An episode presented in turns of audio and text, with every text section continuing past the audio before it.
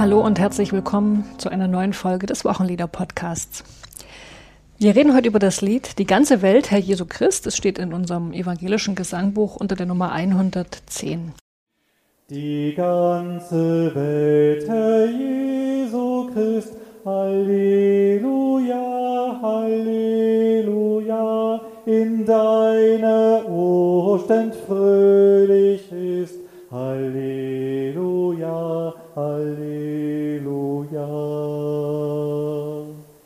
Der Text stammt von Friedrich Spee und die Melodie, da ist notiert im Gesangbuch Köln 1623. Das Lied ist das Wochenlied für den Sonntag Jubilate, neben dem anderen Vorschlag Gott gab uns Atem, damit wir leben. An den Mikrofonen begrüßen euch heute wie immer Martina Hagt und Katrin Mette. Martina arbeitet bei der Arbeitsstelle Kirchenmusik in Sachsen und ich arbeite bei der Ehrenamtsakademie. Und vielleicht habt ihr es jetzt noch nicht gehört, aber im Laufe des Podcasts wird sich's nicht verheimlichen lassen. Martina ist heute stimmlich etwas belegt. Stark erkältet. Wir dachten aber, wir nehmen trotzdem diese Folge auf, auch damit ihr nicht so lange warten müsst, bis wir euch wieder etwas erzählen zu den Wochen. Und wenn es meiner Stimme besser geht, dann spielen wir das nochmal sauber ein. Ja. Die ganze Welt,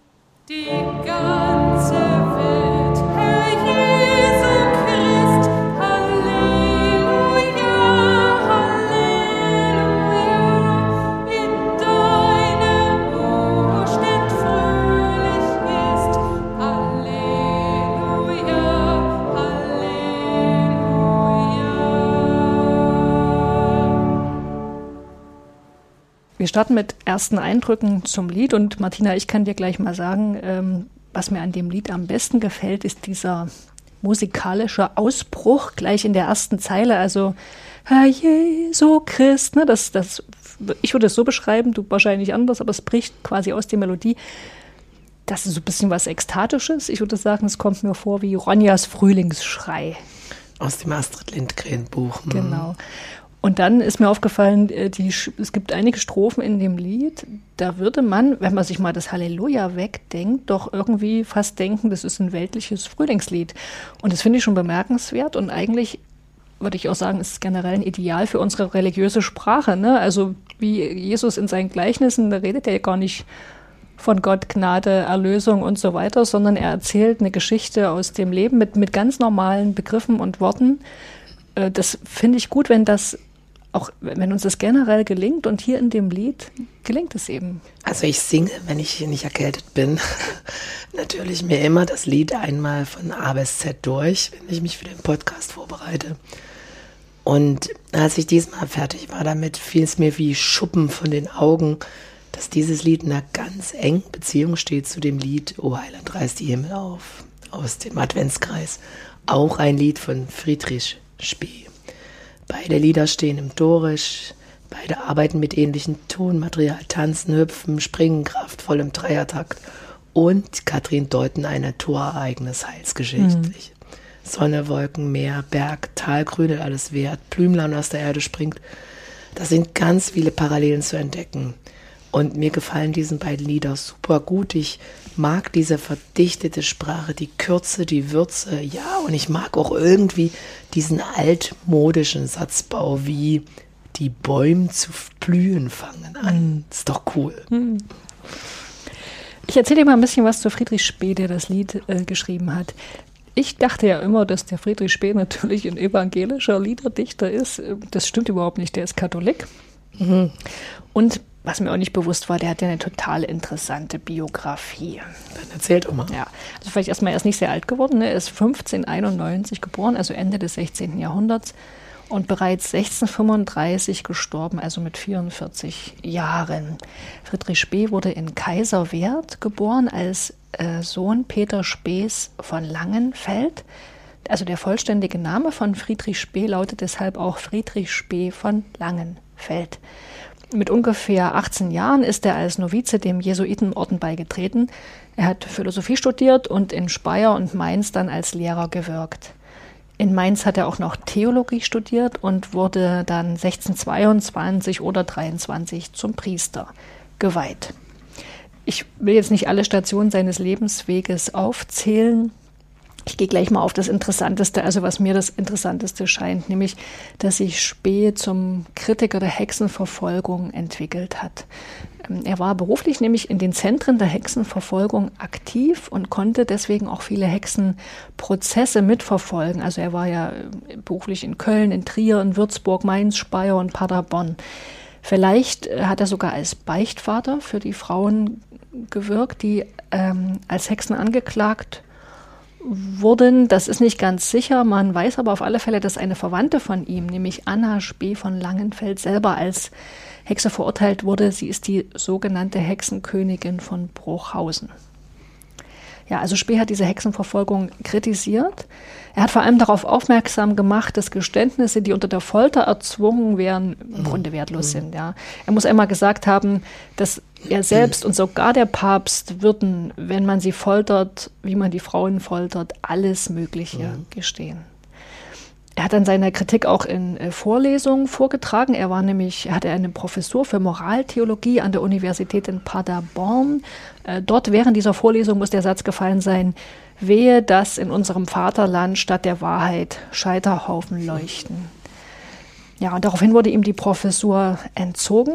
Und 1631 erschien dann anonym seine Schrift äh, Cautio Criminalis Seu oder Soi, weiß ich gar nicht, wie man das ausspricht, der Prozessibus contra sagas liber. Das heißt wohl übersetzt rechtlicher Vorbehalt oder Buch über die Prozesse gegen Hexen. Ja, also das ist wohl im katholischen Bereich die erste Schrift, die sich kritisch mit der Hexenverfolgung auseinandersetzt. 1632 erschien das Werk nochmal in verschärfter und nochmal überarbeiteter Form.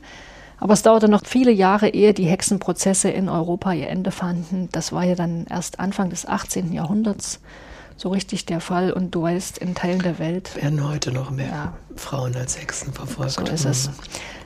Nochmal zurück zu Friedrich Spee. Ich habe schon gesagt, dass er jung starb. Er hatte sich nämlich bei der Betreuung und Pflege von verwundeten und pestkranken Soldaten in Trier angesteckt und ist dann an der Pest gestorben.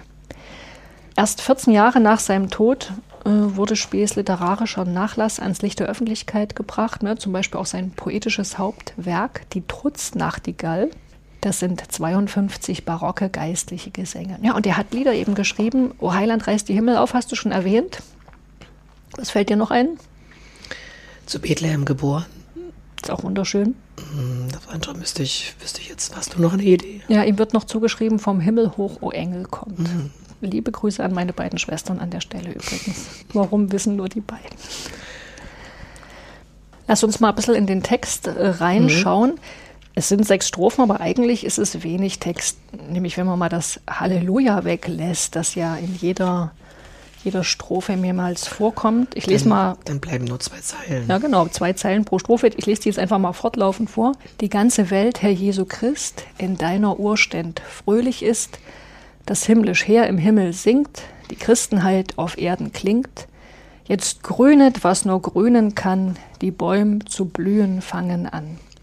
Es singen jetzt die Vögel all, jetzt singt und klingt die Nachtigall. Der Sonnenschein jetzt kommt herein und gibt der Welt einen neuen Schein. Und die sechste dann nochmal, die ganze Welt, Herr Jesu Christ, in deiner Urständ fröhlich ist. Ja, ich habe gelesen, dass die erste Strophe ursprünglich als Refrain notiert war, also nach jeder Strophe noch zusätzlich kam. Und in der jetzigen Fassung ist es ja so, dass die erste und die sechste Strophe gleich sind, den Rahmen bilden für das Lied. Ja, und nicht nur die Strophenfolge war anders im Original, auch die Strophen selbst. Jetzt hat ja jede Strophe vier Zeilen. Im Original waren es sechs Zeilen. Die ersten beiden wurden wiederholt und wo wir heute Halleluja singen, wurde damals gesungen Hilariter. Ich dachte, also ursprünglich dachten wir, dachte ich mir, du könntest das jetzt mal vorsingen, aber ich glaube, das ist heute keine Heute gute bitte Idee. Die Hilariter, kennst du das? Nee, Das ist heute nicht mehr gebräuchlich. Ne? Hab, ich habe nachgelesen, es bedeutet fröhlich, heiter und es steckt sich ja auch noch im Englischen hilarious drin. Ne? Also das ist ja mehr so Komisch. komisch ausgelassen, urkomisch so. Genau. Halleluja, das ist ein bisschen liturgischer, ne? gewichtiger. Hilariter ist so, so leichtfüßig. Gut, schauen wir mal die Strophen rein. Die erste Strophe, also jetzt so als Rahmen, ist wie eine Überschrift. Freude mit einem vierfachen Halleluja und die Freude erfasst alle Kreaturen. Auf den ersten Blick, aber nur auf den ersten ist es das Frühlingserwachen, auf den zweiten Blick das Erwachen der Menschenwelt zu Ostern. Und das wird gleich begründet in der Kopfzeile, nämlich damit, dass der genannte Herr Jesu Christ für die ganze Welt auferstanden ist. Ja, und das Wort Auferstehung fällt hier aber gar nicht, sondern nur der Ausdruck Ja. Urständ. Ne? Ich, ich kenne das aus der Redensart, da feiert etwas fröhlich, fröhlich Urständ. Urständ. ja. Das ist halt so, so ein bisschen spöttisch gemeint. Ne? Also ich habe da bisher nicht an Auferstehung gedacht, aber das ist wohl die, die ursprüngliche Bedeutung des Begriffs. Na, ich habe gelesen, dass der Begriff auf das Alt- oder Mittelhochdeutsche zurückgeht und wohl zweierlei meint, sowohl die Auferstehung, Auferstand, als auch den neu auflebenden Kraftzustand der Natur im Frühlingserwachen. Ach, dieses Erstand, Urständ ist dann quasi, okay, die Beziehung, ja. Der Begriff taucht wohl schon auf Grabinschriften des Spätmittelalters auf. Ne? Also da steht dann hier Ruth Sebastian von Freilinghausen, bis dass er feierlich Urständ feiern möge. Also bis zu seiner feierlichen Ist doch eine. Idee für einen Grabstein. ja, das ist lustig auch irgendwie, fröhlich. Fröhlich, ne? Ja. Das, ja, das ist schön. Man sieht sofort so jemand tanzen irgendwie. Ja. Zweite Strophe. Das himmlisch Heer im Himmel singt, Halleluja, Halleluja. Die Christenheit auf Erden klingt, Halleluja, Halleluja. Ja, jetzt wird Jubelgesang spür und hörbar im Himmel und auf Erden und himmlisches Glück und irdisches Heil ganz, ganz dicht beieinander. Und ich finde hier schön, die Christenheit auf Erden klingt, stelle ich mir vor, als wären alle Christen zusammengenommen ein einziger großer Klangkörper. Ein Chor. Ein großer Das größte Chor, ja. Chortreffen der Welt. Strophe 3. Jetzt grünet, was nur grünen kann, die Bäume zu blühen fangen an. Jetzt beginnen diese Strophen, und das geht bis Strophe 5, die, die, wo man sagen könnte, die sind rein frühlingshaft, ne? aber die Rahmenstrophen und das Halleluja machen eben klar, dass die Natur und der Frühling ein Bild für die österliche Freude sind. Ja, das, das ein ganz wichtiges Wort in dieser Strophe ist, glaube ich, das Jetzt. Das wird betont. Jetzt, heute, hier wird dieses Heilsereignis sichtbar. Hoffnung keimt auf und die Farbe grün steht für die Hoffnung. Da sind dahinter Bilder des paradiesischen Zustandes vom Baum des Lebens. Das haben wir ja schon besprochen bei Liedern wie Holz auf Jesu Schulter oder Schöner Lebensbaum des Paradieses, EG 97 und 96 im Gesangbuch. Das klingt ja mit.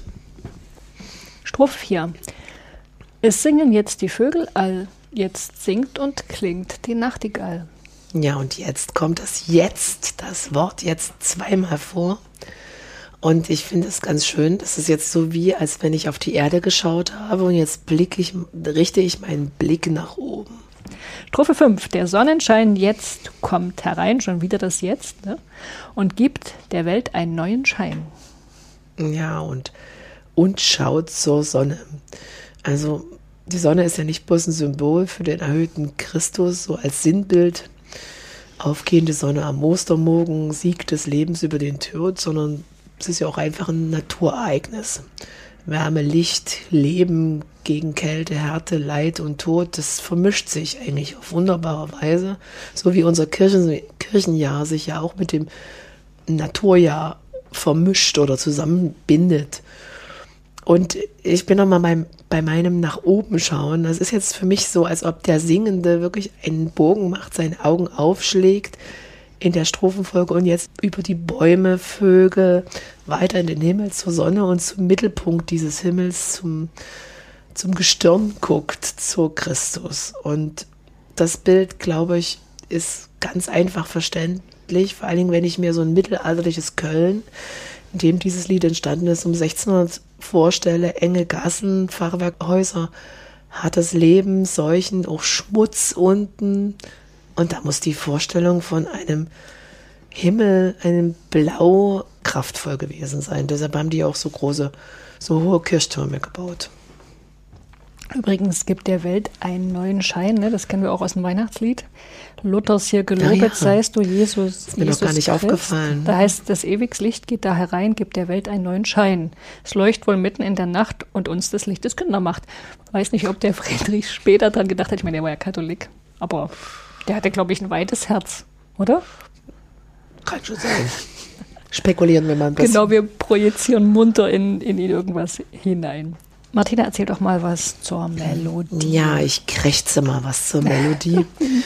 Also die Grabe. erstand ähm, eigentlich 1622, habe ich gelesen, in Mainz und erschien dann anonym 1623 oder 25 in zwei katholischen Gesangbüchern in Köln oder aus Köln sind diese Gesangbücher. Und es war bestimmt, diese Melodie ist nicht neu entstanden, sondern es gab eine beliebte Weise eines vorreformatorischen Volksgesangs, der zum Beispiel bei Prozessionen vom Volk, Volksgesang, gern gesungen wurde und äußerst populär war. Die waren ganz kurz, so dass man sie eben auswendig beim Laufen singen konnte. Ein zweiteiliger Ruf, der im Wechsel mit einem Vorsänger alle Wiederholung des gehörten Antworten, so funktionierte der Aufbau. Und es gab meistens zusätzlich Halleluja-Einschübe. Also wenn ich mir so vorstelle, einer singt vor, die anderen singen nach, es ist ja ein relativ schneller Wechseltakt und dann gab es eben nochmal diese respondierenden Halleluja-Einschübe. Und das, was noch dazu gehört zu diesen Prozessionsgesängen, dass die oft so einen Tanzcharakter haben. Eine ganz einfache Tonalität. Musst dir vorstellen, in einem Kölner Dom gregorianische Choräle oder sonst was äh, gesungen. Und die waren ganz einfach. Und unser Lied ist auch ganz einfach. Das verwendet einfache Dreiklangsmotive, ein feierliches, kraftvolles Dorisch. Das erinnert mich übrigens an die anderen Osterlieder, die so alt sind. Christ ist erstanden, EG 101 oder EG 106. Die verwenden auch diese, diese Tonalität. Allerdings bei uns hier, bei unserem Lied, da sind auch so ein paar Leittöne drin, die schon fast nicht mehr zum Dorisch gehören. Das geht schon so Richtung D-Moll. Und ein Höhepunkt erreicht die Melodie schon ganz am Anfang. Also dieses nach oben gucken geht ganz schnell. Schon bei dem ersten Herr Jesu Christ wird der Ton C1 erreicht und dann gibt es so einen Abgesang über drei Zeilen, ganz langsam mit kleinen Bögen und Umspielungen. So ein altes Lied wie dieses lässt sich super ohne Begleitung singen. Es klingt auch einfach a cappella in einem Kirchenraum. Kann natürlich nicht so ein ganz moderner Raum sein, wo es wie im Wohnzimmer klingt, sondern es braucht ein bisschen Akustik. Stell dir jetzt mal den Kölner Dom vor. Da steht einer vorne und stimmt an, Christus erstanden. Alle, die dort gerade zu Besuch sind, Touristen, werden stehen bleiben und werden sagen, das ist so rausgehoben von meiner Lebenswirklichkeit. Werden fasziniert sein. Stellst du dir da vor, dass das Lied eher so äh, sehr getragen gesungen wird oder schon beschwingt? Äh, Ich finde, es geht beides. Ne? Ähm, ich würde jetzt mal in Richtung Prozession und diesen heiteren und tanzenden, würde ich eher so ein Tempo wählen. Die ganze Welt, Herr Jesu Christ. Je größer die Räume sind, umso mehr Hall ja dann. Das wird man, glaube ich, auch ein bisschen an dem Raum anpassen. Also das Lied lässt sich super ohne Begleitung, es klingt ganz natürlich, es klingt schön und wenn man es begleiten will, dann kann man auch mal einfach an, anstelle der Orgel vielleicht ein Tambourin oder eine Trommel oder einen Schellenkranz nehmen. Das ist ja, wenn du so an die Renaissancezeit denkst, da waren Flöten, Trommeln die typischen Instrumente der Zeit. Und das funktioniert gut. Vor allen Dingen kann ich bei so einer Trommel, bei so einem Tambourin, wenn ich vorsinge, die ein bisschen leiser halten und wenn alle mitsingen, ein bisschen kräftiger und alle bleiben zusammen. Ich kann das übrigens nicht leiden, wenn im Gottesdienst dann so, wenn das so nach Renaissance klingt, so nach Schellenring und Ja, aber Tambourin. manche, viele unserer Lieder sind so. ja, ich so weiß, aber das erinnert mich dann so an so Mittelalter-Festival. naja, also man kann ja auch das Cajon nehmen. Ja. Ein modernes Percussion-Instrument. Und ich kann auch Rhythmus anders darstellen. Tonalen Rhythmus natürlich kann ich mit der Orgel auch so begleiten, dass dort richtig Rhythmus, Groove reinkommt oder mit Mhm. Ja. Klavier. Was würdest du denn sagen, wo gehört das Lied denn so hin? Hat das eine enge Bindung an das Proprium des Sonntags? Naja, das, die Themen des Sonntags ist jetzt auch keine, kein Geheimnis. Ne? Die Sonntagsjubilate sind Jubel, das, die Freude über Gottes Wirken. Ja, der Psalm des Tages beginnt mit der Aufforderung, jauchzet Gott alle Lande. Da passt das Lied natürlich gut rein. Ne? An diesem Sonntag geht es ja auch um die Schöpfung. Also auch das ist ja eine Verbindung, ja, die, wie hier die Natur besungen wird. Also die alttestamentliche Lesung ist der Schöpfungsbericht, der sogenannte Schöpfungsbericht im Kommentar des Perikopenbuchs. Das ist ja hier das kleine Lektionar für zu Hause, dessen Anschaffung sich übrigens, finde ich, sehr lohnt. Also vor allen Dingen auch für, für Leute, die im Gottesdienst irgendwie mitwirken. Ähm, da steht drin, das wäre ein Schöpfungshymnus, der Schöpfungsbericht. Das finde ich jetzt ein bisschen übertrieben. Aber immerhin hat dieser diese Gesch die Geschichte von der Erschaffung der Welt, die hat ja auch so eine Art Kehrvers. Da heißt es immer, und siehe, es war sehr gut. Kehrvers assoziiere ich jetzt auch wieder ein bisschen mit unserem Lied. Also da kann, könnte man einige Querverbindungen äh, ziehen. Und dann, wir dürfen nicht vergessen, wir sind in der Osterzeit. Also das ist eben auch nochmal so eine Verbindung. Gottes schöpferische Macht wird eben in der Osterzeit im Sinne einer Macht zur Neuschöpfung des Menschen gedacht. Ne? Also, und da steckt eben auch die Vorstellung drin, dass wir daran teilhaben. Also wir haben Teil an Christi Sterben, aber eben auch an Christi Auferstehung. Das ist alles eine Neuschöpfung. Also der Wochenspruch heißt passenderweise, ist jemand in Christus, so ist er eine neue Kreatur. Wir haben schon ein bisschen überlegt, was man im Gottesdienst mit dem Lied machen könnte. Zum Beispiel A Cappella singen, zum Beispiel auch eine Prozession dazu veranstalten. Genau, gehen und singen. Das ist natürlich immer eine Schwierigkeit mit dem Text, aber dann müsste es einen Vorsänger geben und alle hören es während dem Laufen und singen nach. Oder singen eben das Halleluja. Oder das ist doch auch eine ganz einfache und schöne Idee, auch so Richtung Beteiligung von allen im Gottesdienst, auch nicht lesenden Leuten. Alle stimmen bei dem Halleluja ein und eine Vorsängergruppe singen die Texte ein. Ganz schön. Kann, kann man auch im Kanon singen, das Lied? Ähm, einerseits kann man das Lied selber im Kanon singen. Wo sind Äh, da die Einsätze? Na, im ersten halben Takt. Die ganz, die ganz. Ah ja. Ne? Zweistimmig. Ne? Da entstehen schöne Terzen, leere Quinten, aber es entstehen auch mal Reibungen, die muss man auch aushalten. Also ein paar spannende Stellen, auch gerade wenn es da nach oben ge- geht, weil die andere Stimme kann ja auch sein, die ist gerade auf einem Ton, der sich dissonant zu dem verhält, was ich als erste Stimme tue. Das geht besonders gut so im Kanon singen, auch wenn man also im Gottesdienstraum vielleicht wie bei den Stundengebeten in zwei Gruppen steht im Altarraum. Da bietet sich das an. Ähm, eine schöne Idee habe ich auch gelesen in dem Buch von Karl Christian Tust, das, die Lieder des evangelischen Gesangbuchs, dass Mann oder Frau das Lied äh, EG7, O Heiland reißt die Himmel auf, mit diesem Lied im Kanon singt. Das geht genauso. Also man fängt an mit äh, die ganze Welt, unserem Lied, und das Lied äh, O Heiland reißt die Himmel auf, setzt einen halben Takt später ein. Also die ganz, O Hei.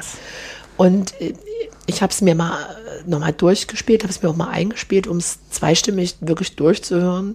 Das passt schon irgendwie.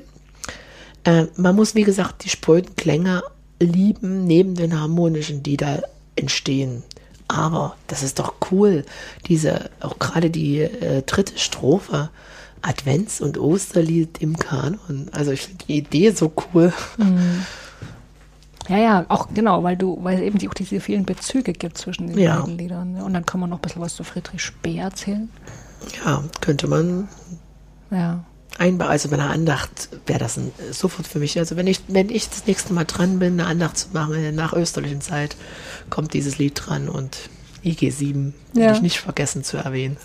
Ich könnte mir übrigens auch vorstellen, dass man das Lied in ein Gespräch bringt mit Here Comes the Sun von den Beatles. Weil das ist auch, also ich, ist ja auch jetzt kein genuin religiöses Lied, aber das weckt bei mir auch immer religiöse Gefühle. Also das, da geht es für mich auch um Auferstehung. Ne? Das finde ich mit so das beste Lied, was die geschrieben haben. Gibt es auch tolle andere Versionen, ne? Nina Simone singt das und das kann man selbst. Legen wir da ein paar, paar schöne Links in die Show Notes? Ja, ich gucke mal, ob ich was finde, Ja, genau. was. Das, das kann man ja selbst mit der Gitarre, könnte man das singen, ne? Das kennen wahrscheinlich sogar alle. Also Ja. das wäre irgendwie wäre auch mal eine Idee. Gut, Katrin. Es tut mir leid, dass meine Stimme so ramponiert klingt. Ich wurde es- ich fand, es wurde immer- erregend. Wurde immer besser im Laufe der Folge und also ich bin beeindruckt, dass du dich heute aufgemacht hast für die Aber Aufnahme. Meine, es geht gerade heute mal nur meiner Stimme schlecht. Mir selber geht's gut. Klasse. Und ich hoffe, euch anderen geht's auch gut. Abonniert uns in dem Podcatcher eures Genau. Vertrauens. Äh, folgt uns auf Instagram. Auf der Website der Arbeitsstelle Kirchenmusik in Sachsen, www.kirchenmusik-sachsen findet man uns. Schreibt uns auch gerne eine E-Mail an wochenliederpodcast.evlks.de und vor allem empfehlt uns weiter. Die ganze Welt, Herr Jesu Christ, Halleluja, Halleluja, in deine Ostend fröhlich ist, Halleluja, Halleluja.